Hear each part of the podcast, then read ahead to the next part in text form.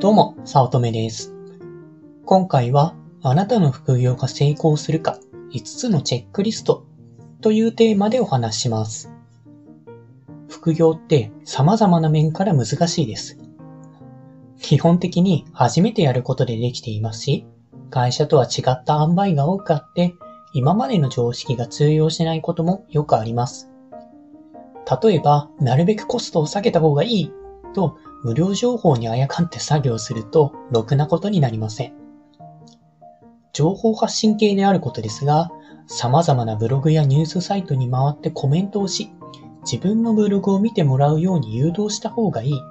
なんて情報が誠しなやかに流れています。いやいや、それは嘘です。現実的に、これは素晴らしい記事ですね。私のサイトも見てください。とコメントする人のサイトなんて見ますか？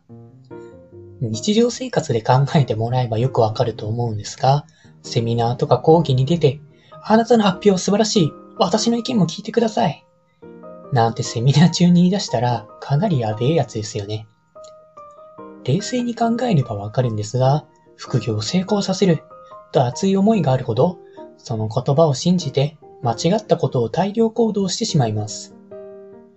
自分もそれをやって、何度コメントしないでくださいとお怒りをいただいたかわかりません。でも正しいと信じていると、これをやり続ければ成功できる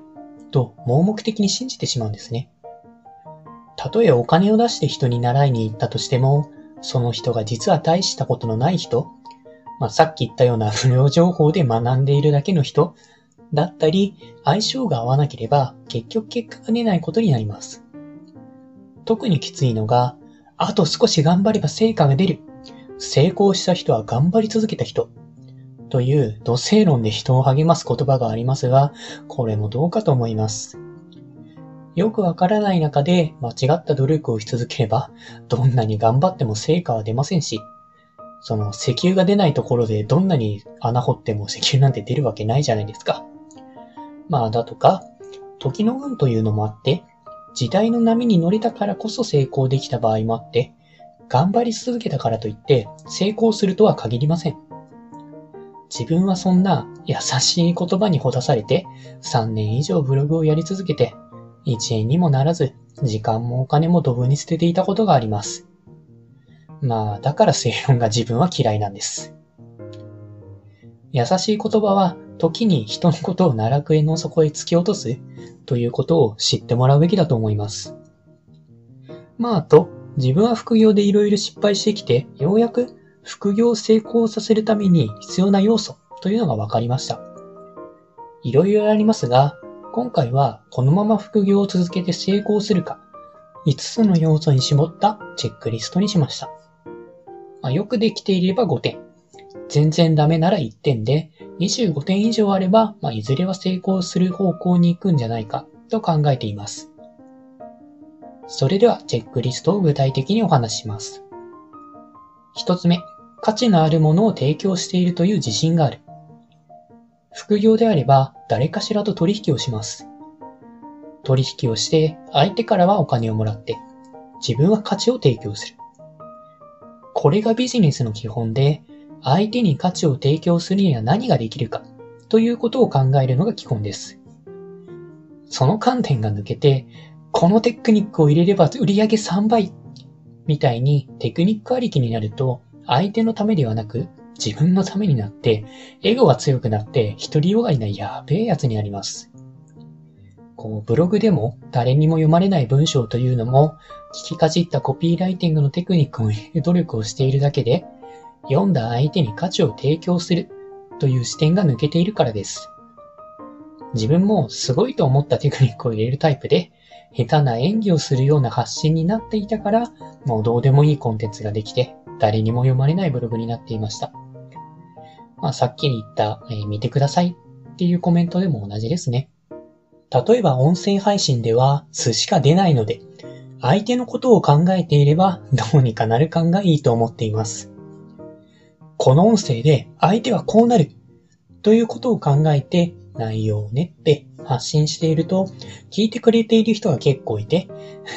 今まで発信したこと全部聞き直してくださったモッサの方もいらっしゃいました。たとえ最初は拙くても、相手がこうして良くなってくれるという価値を提供している自信があれば、誰かが聞いてくれて、感想をくれて、もっとこうすれば改善するな、といい循環が生まれます。二つ目、作業イメージが具体的に湧くこと。具体的にこれをこうすればこうなる、ということが分かっていれば、モチベーションにつながってエネルギーが湧いてきます。成功する臨場感が高いので、あとはやるだけになるからです。もうここで100時間頑張ったらこうなるとか、やればとりあえずどうにかなるでしょ論だと、その通りにいかないで、結局失敗するケースが多いというか失敗します。やればどうにかなる論だと、やることがぼんやりして、あれもこれもとやらなきゃと、結局片手落ちになってしまうからです。一方で、やることがはっきりしていれば進むだけで済みます。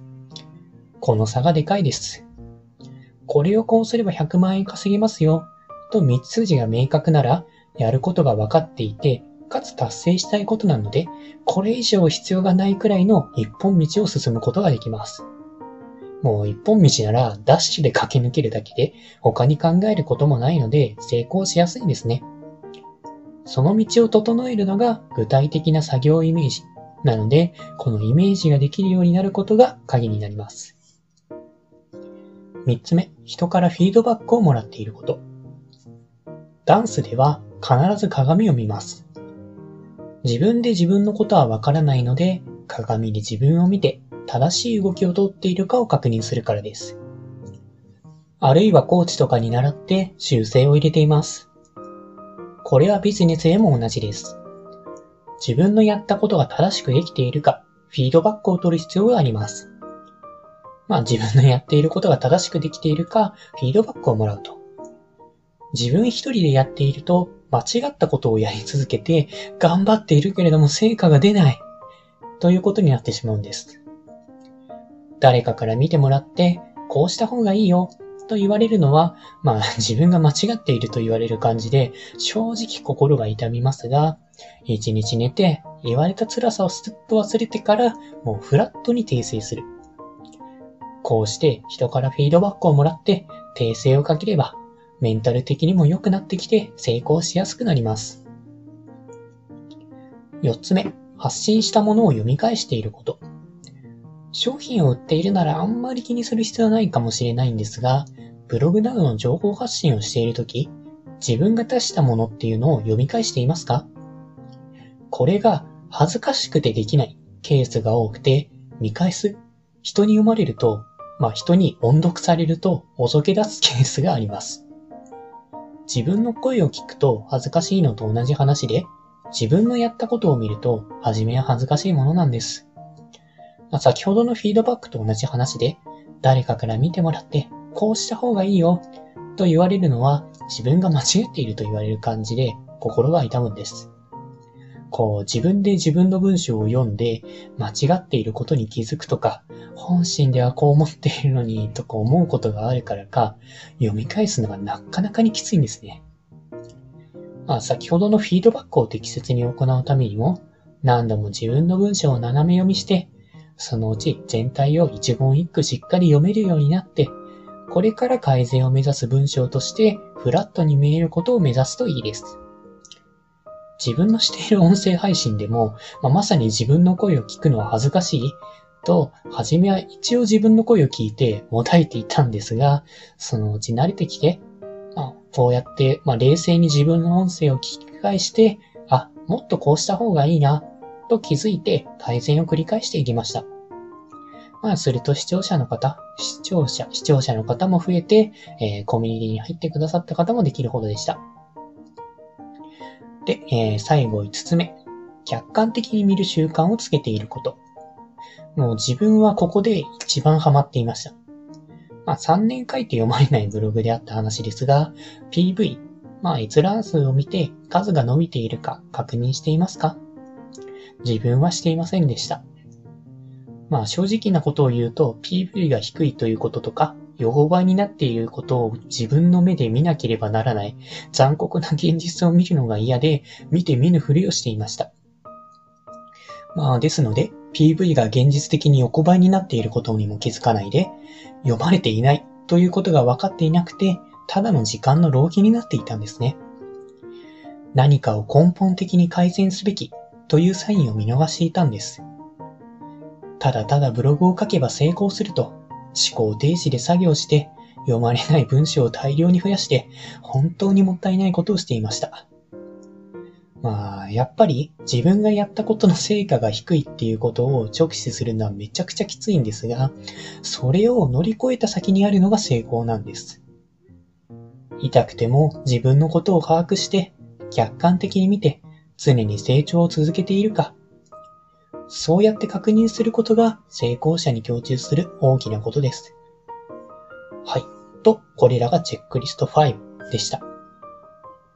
自分が副業で失敗しまくった時、ほぼ全部当てはまらなくて逆のことをしていました。まあ失敗したのは当然だよね、と振り返って思います。ただ、苦しんでいる時にはその視界が狭くなっていて、なんで成功しないんだ、と発狂してしまうんですね。これらのチェックリストは、初めは点数が低くて当たり前です。去年から点数が伸びているならよし。横ばい、あるいは下がっているならやばい。長年経っているのに点数が低いのも危険進行です。期待した結果にならないなら、これから改善して点数を上げるか、あるいは自分のやっていることが合っていないと、撤退も重要だと思います。いずれにせよ、この点数が低いなら、成功できる確率は残念なことに低いです。少なくとも自分とその周りの人はそうでした。いきなり点数が低いからやめるとはなれませんし、まあ、今までかけた労力を考えればもったいないことです。でも、そのままずるずるいって成功しないなら、それもリスクになります。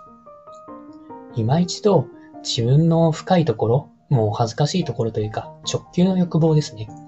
そういったものを振り返って、改めて自分が何をしたいのか、何を達成したいのか、ということを明確にして何をすべきかを考えるのはいいことだと思っています。まあ、そうやって自分は、まあ、そうやって自分に向き合うことで自分は副業の方向性をガラッと変えて、まあ、すなわち撤退して成功したので、自分が何をしたいのか、